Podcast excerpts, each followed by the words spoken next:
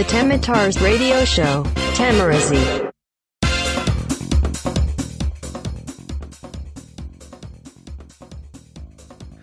どうも、再生してくれてありがとうございます。よざっちです。さあ、今日は、2019年4月8日月曜日。ただいまの時刻は、23時38分、夜の11時38分でございます。さあ、えー新年度が始まってもう1週間以上経ちましたが、あのー世間的にはもうちょっと一旦落ち着いた話題ではあるんですけど、このテミラジではまだ話してなかったので、ちょっとお話しさせてもらいたいと思うんですけど、新元号が決まりましたね。えー4月の1日の11時40分ぐらいかなにあの発表されて、えーとちょうど発表された時俺は新潟にいたんですけど、新潟で、あの、新潟の B 級グルメ、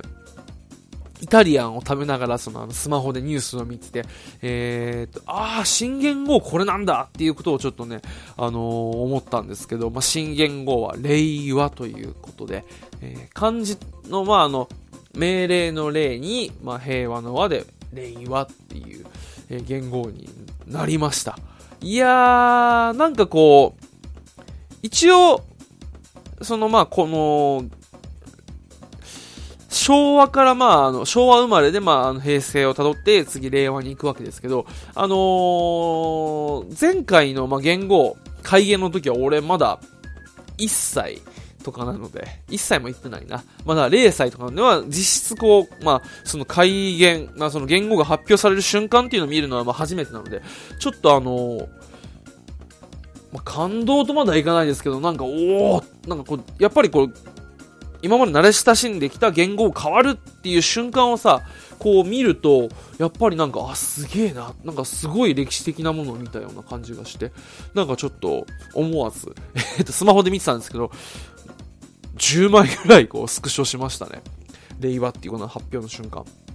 いや、すごいなと。でさ、この、令和っていうのが発表されて、それからこう、やっぱツイッターをやっぱ見ちゃうんですけど、なんだろうな、この、まああの、言語がこう令和なので、えーっと、何かこう、履歴書とかだったり表記するとき、アルファベットは R じゃないですか。したらこの令和18年生まれは R18 だなとかさ、令和元年は R1 だからなんかこう、あの、明治の、あの、乳酸菌飲料がどうこうみたいなつぶやきがブワーって出て、はあ、なんかこう、日本って、平和だなとちょっと思いながらちょっとなんか見てたんですけど、ただやっぱりこの、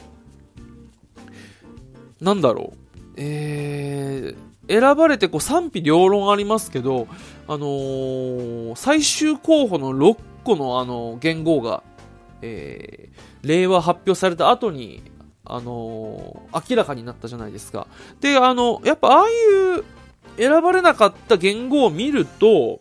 あ、やっぱこの中で言ったら確かに令和ってすごくこの響きもいいし、で、漢字とかのそういう見栄えもいいし、やっぱ令和一択だなっていう風にやっぱちょっと感じましたよね、不思議なもんで。個人的にはあの、万ナっていうあの、1万の万に平和の和で、えっ、と、万ナっていうのも結構あの好きでしたけど、でもやっぱり令和かな、この中でっていうと、まあ、あの、そういう感じでしたね。いやー、あとまあ、もう平成も残すとか、あと22日ということで、なんかもうね、すごく、あもう平成も終わるんだと思うと、なんかちょっと、思うところがいろいろありますけど、まあね、もう平成が終わる前に、まず俺はこっちの埼玉での、今あの、住んでる家の暮らしが終わって、地元沖縄に帰るんで、今その準備に、まあ追われているところなんですけど、今日なんか、あのー入学式のところ結構多かったみたいですね。あの、家、えー、と、その、引っ越しの準備でいろいろとこう、いろんなところ歩き回ってると、こう、結構、あの、親子連れでこう、ね、ちっちゃい子連れて、えー、と、入学式行ってたりとか、あとはなんか、スーツを着た高校生ぐらいかな。まあ、多分大学生なんでしょうけど、あの、大学の入学式かなっていう思われる子とか結構いたりとかして、あ、新しい、あのー生活が始まるんだな、みたいなことをちょっと思ったりもしてですね。まあ、あのー入学式ってこの時期なんだね。なんかうちの妹も今年大学生になるんですけど、妹はあの4月1日から入学式で、もうなんか学校生活始まってるらしいんでね、結構いろいろと話を聞いたりするんですけど、まあこう新生活、まあ新しくと、あの環境が変わった時っていうのはやっぱりね、あのいろいろと不安に思うことだったりとか、まあ、慣れないことって結構多いじゃないですか。特に、まあ、うちの妹もそうですけど、高校から大学に上がるときって、今までのそういうクラス単位での活動から、あのー、授業を自分で選んでそこに参加しに行く個のえ個人の生活になる、あの、ライフスタイルになるので、結構慣れないとこっていうのはやっぱあると思うんですよね。で、それで、まだ慣れないし、ちょっと不安だみたいなことは、あの、LINE で来たりとかして、まあ最初そんなもんだよみたいなことをね、あの、返したりとかしながら、えー、いろいろと話をしたりしてたんですけど、確かに自分が大学生の時とかも、あの、最初はなんかやっぱ慣れなくて、高校時代の友達と大学って、なんくしっくりこないよな、みたいな話をしながらなんかね、近くのビリヤード場でずっと遊んだりとかしてたんですけど、まあ慣れたら、ね、まあ、大学の方がやっぱすごく楽しくて、えっとまあ高校には高校までの、なりの、その、高校の楽しさがあったり、大学には大学の、まあそういう自由度が高い、あの、自分の、えー、っと、裁量でいろんなこう授業を組んでいったりとか、で、空いた時間使って何かしたりっていう、まあその自由度が一気に広がるのは、それはそれでまあすごく有意義なえーと、学生生活ではありました。で、まあ、あの妹に、えーとまあ、教えたというか、まあ、あの最近自分でやっていてすごく役に立った不安をちょっと軽くするノート術っていうのを、えー、っとね、あの、多分新生活始まって不安に思ってる方とかも結構いると思うので、まあ僕は別に、そういったなんかそういう心理学だったり、あの、そういうもののプロとかでも全然ないんですけど、最近、あの、メンタリストの DAIGO さんの、有料配信っていうのを見てて、すごくこれが、あの、役に立つんですよ。で、540円月額で、あの、書籍、あの、本、すごく出してるじゃないですか。あれに書かれてるような内容もギュッと詰めた、あの、何千ってあるんだろうね、今動画がすごくあるんですそれを見放題で、それでいて新しい動画もどんどん配信されていくっていうすごく便利な、すごく勉強になる動画チャンネルがありまして、そこですごく、あのー、やっていく、まあ、いろんな、ライフハックというか、まあ、そういう、おすすめの心理学的に効果があると認められた方法っていうのを紹介されていて、その中で試したやつですごくあの、なんかこう不安な気持ちとかちょっとなんかね、あのー、ネガティブな感情に陥った時に、それをこう、軽くしてくれる、ちょっとポジティブにしてくれる、えー、ノート術っていうのがあったので、それをちょっと今日はお裾分けしたいと思います。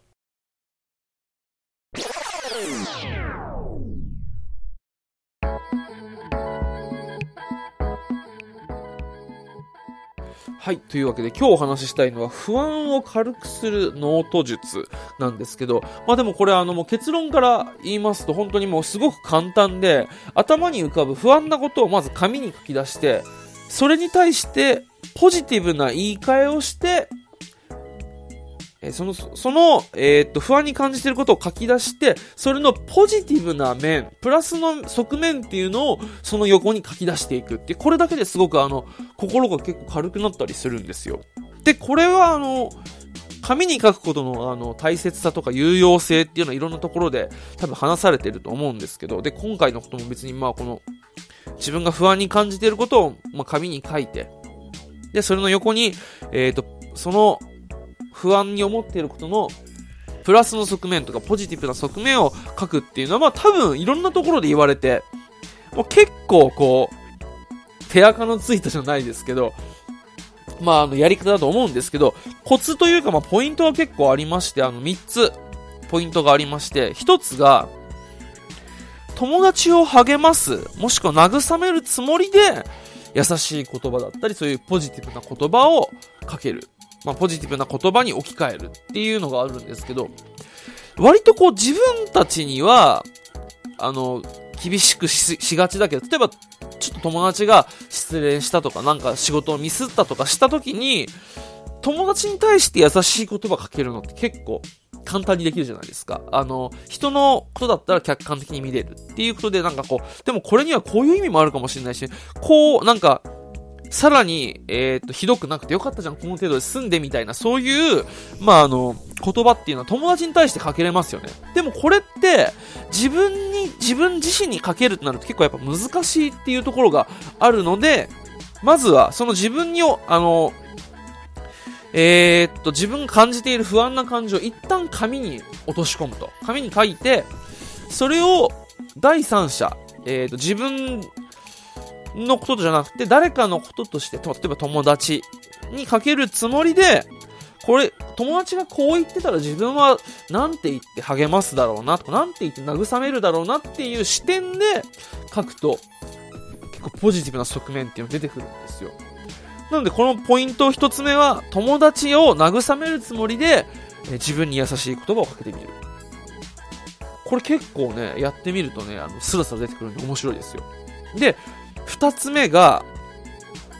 露骨なぐらい、えー、その正当化、まあ、ポジティブな側面を書くっていうことなんですけど、これあの中途半端にやると逆にどんどんどんどんネガティブなこの負のスパイラルにはまっていっちゃうらしいんですね。なのでもう露骨なぐらい、もう無理やりだよっていうぐらいなんかもう、すごく露骨なぐらい、あからさまにもうなんかもう極端な話なんかも、例えば振られたとしても、いやーもうでももう、